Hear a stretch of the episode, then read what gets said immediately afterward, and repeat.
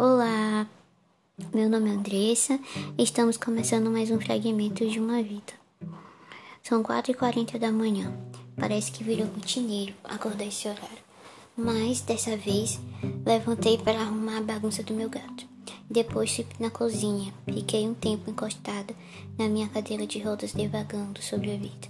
Anos atrás eu estaria com sentimentos e pensamentos diferentes, o que me acarretam hoje. Até porque atualmente vivemos outro cenário social, né?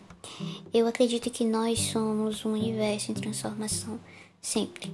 E se estamos aqui, temos que fazer valer nossa existência. E com isso, começamos a segunda e última parte do tema, o que vem depois.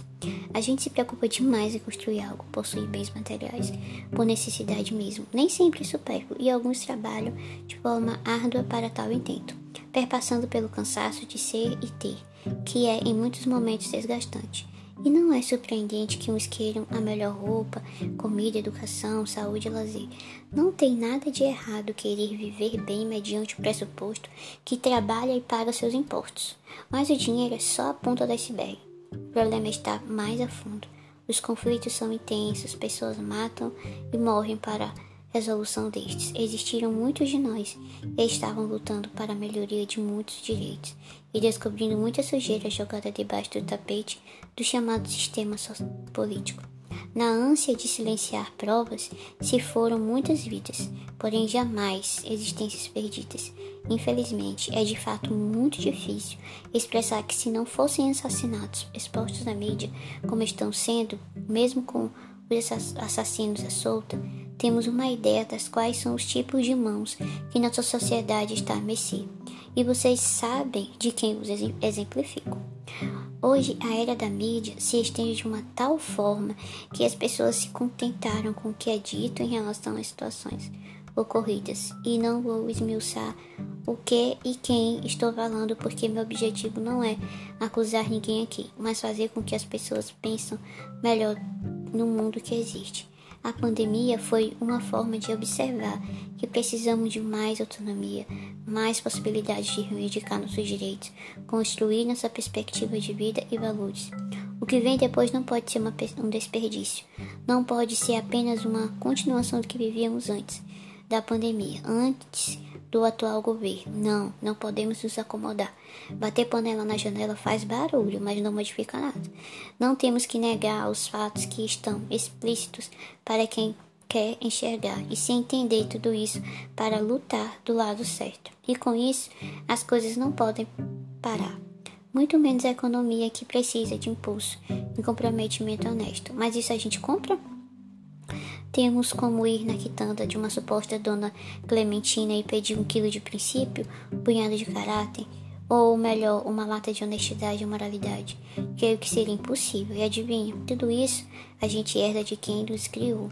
E quando temos exemplos minimamente perto desses valores, formamos nossa identidade, uma personalidade guiada pelos pensamentos e atitudes positivas na medida do possível. E será que no meio desse caos, no desespero de tocar para frente a economia, lucrar com algo, ter condições financeiras básicas de poder comprar comida e roupa, a gente consegue lembrar do que um dia que um dia existiu seu Joaquim ensinando Lúcio a não bater na mulher e Dona Maria que fez questão de falar várias vezes o porquê devemos ser corretos com o próximo. Muitos de nós só lembram do que precisamos ter para conseguir o mínimo de respeito perante a sociedade. Mas não é bem assim, porque esse ter parte do quesito dinheiro do sistema capitalista e é realmente necessário pensar nessa questão. Mas só nisso? Cadê a sede de justiça, o coração valente, é a bravura que há dentro de nós? O que vem depois não pode ser um monte de gente tentando sobreviver e não viver, mas na realidade, o que pode acontecer é entendermos que somos feitos do pó e do pó voltaremos. Tem que haver dentro de nossos corações o conceito que somos destrutivos, fisicamente falando, biologicamente podemos falecer por qualquer coisa provocada ou consequência. Nem importa, sabe o que interessa é o que fizemos para mudar um pouco na terra em que habitamos. O que vem depois não pode ser ainda nosso momento, porque é necessária uma elevação moral.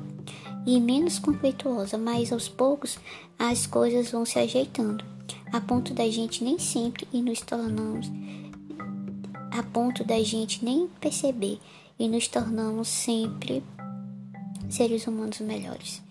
No entanto, isso requer responsabilidade consigo e responsabilidade afetiva com o próximo e maturidade para entender que existem caminhos que, por mais que sejam atraentes, não são os nossos, porque precisamos de disciplina. Difícil, né? Até lá, muito chão vai rolar.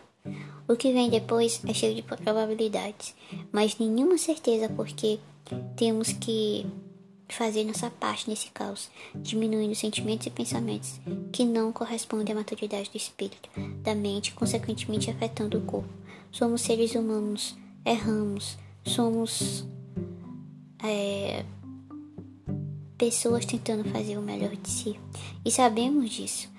Mas errar de propósito não é apenas uma falha. É como se estivéssemos em um jogo de dominó. Derruba-se um que estrutura toda uma trajetória e todos caem, porque somos uma sociedade. Enfim, o que vem depois está nas tuas mãos, como está nas minhas e também nas do próximo.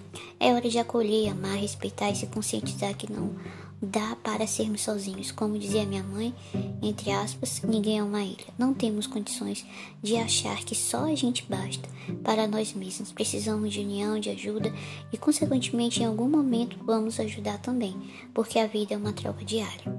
O que vem depois talvez não seja o que esperamos e com certeza vai demorar bastante.